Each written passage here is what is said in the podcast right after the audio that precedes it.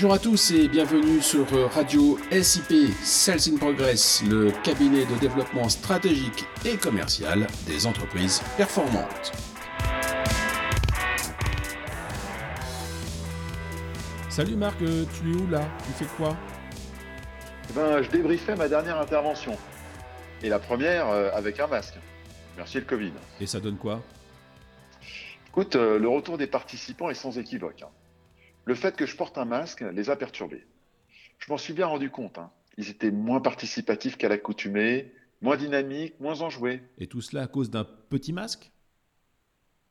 Oui, je sais. Tu vas me dire, il y a moins de tissu que sur un string. Mais le masque ne crée pas du tout le même engouement. Hein. En plus, pour des raisons sanitaires, les tables étaient installées comme à l'école. Cette disposition interdit tout échange entre les participants, ce qui est pourtant la clé de réussite d'une bonne formation. Effectivement, la disposition école est antisociale. J'espère que tu n'as pas perdu ton sang-froid. Et puis, le masque rajoute une couche en donnant le sentiment permanent d'un environnement hostile. Il semble crier Attention, danger Et bonjour l'ambiance pour une formation. Et ce n'est pas la seule conséquence, hélas. 80% des messages passent par le non-verbal. Des études montrent que les interlocuteurs se basent très peu sur le regard, mais beaucoup sur la partie basse du visage, et notamment la bouche. Très mobile, la bouche est le premier point pour évaluer les non-dits, détecter le bluff ou l'insincérité. Pourtant, le regard a une grande importance. Tiens, en plongée sous-marine, l'essentiel de la communication passe par là. Les yeux reflètent les sentiments profonds. On y lit très bien le stress, la peur ou la contemplation. Au poker, les joueurs mettent des lunettes de soleil pour ne pas trahir leurs émotions par les yeux. Ils savent être poker face sans émotion, mais les yeux ne se commandent pas et parlent pour nous. Oui, tu as raison. Mais dans la vie courante, ce système de communication n'est pas le plus utilisé, sauf pour les amoureux. Bon, mais là, on sort du domaine professionnel. Et puis, le masque nous prive du sourire, élément central de l'expression humaine. Nous ne pouvons plus compter sur son rôle de lubrifiant social. Je vois. Avec le masque, nous sommes dans une discussion à trous. Exactement.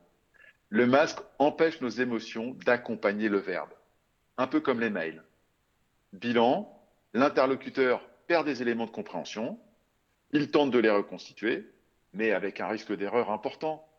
Cela peut créer des incompréhensions qui peuvent dégénérer en conflit. Bon, ok, on a fait le procès du masque, mais pour le moment, c'est la meilleure solution. On n'a pas envie d'être reconfiné. C'est, semble-t-il, le meilleur compromis entre liberté, contrainte et sécurité. Alors, comment faire avec? Eh ben, Heureusement, tout ne s'arrête pas sur le visage. Le reste de notre corps peut nous aider à compenser. Charge à nous de l'utiliser, d'oser renforcer notre gestuelle, notre théâtralité. Par exemple, nous pouvons adopter un contact visuel plus direct et plus soutenu.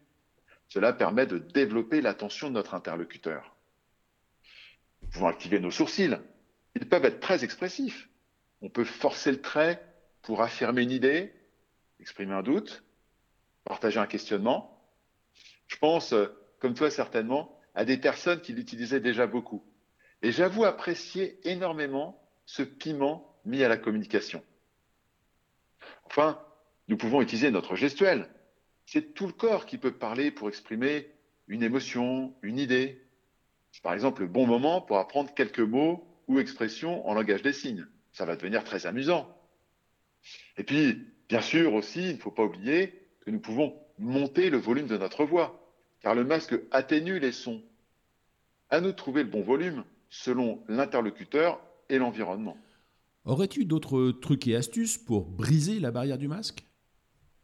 Oui, je te dirais qu'il faut prendre plus de temps pour bien valider que le message est passé. Quitte à poser la question à son auditoire, suis-je clair?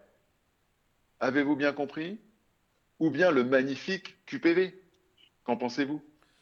Et si finalement cela avait quelques effets positifs? Je pense notamment à l'amélioration de l'attention des participants. Le masque oblige à être plus attentif pour saisir le message. C'est peut-être aussi le moyen de se rapprocher de la langue et de ses subtilités, de la redécouvrir et de s'enrichir. Tu as certainement raison, mais cela demande beaucoup de ressources et donc du temps pour que l'on constate les premiers effets. N'oublie pas que les participants font déjà l'effort de se former C'est donc en priorité aux formateurs de leur faciliter la vie, tant sur les compétences à acquérir que sur la manière de se les approprier. J'entends bien ce que tu dis, mais concrètement, qu'est-ce qu'on peut faire? Écoute, la communication prend encore plus d'importance avec le masque. Formez vos équipes, montez leurs compétences en communication. C'est un facteur clé de survie. Et c'est justement l'une des compétences phares de Sales in Progress. Alors, pour des résultats rapides et efficaces, il suffit de composer maintenant le 06 34 22 31 71 ou bien www.salesinprogress.com. Merci et salut Marc. Salut Arnaud.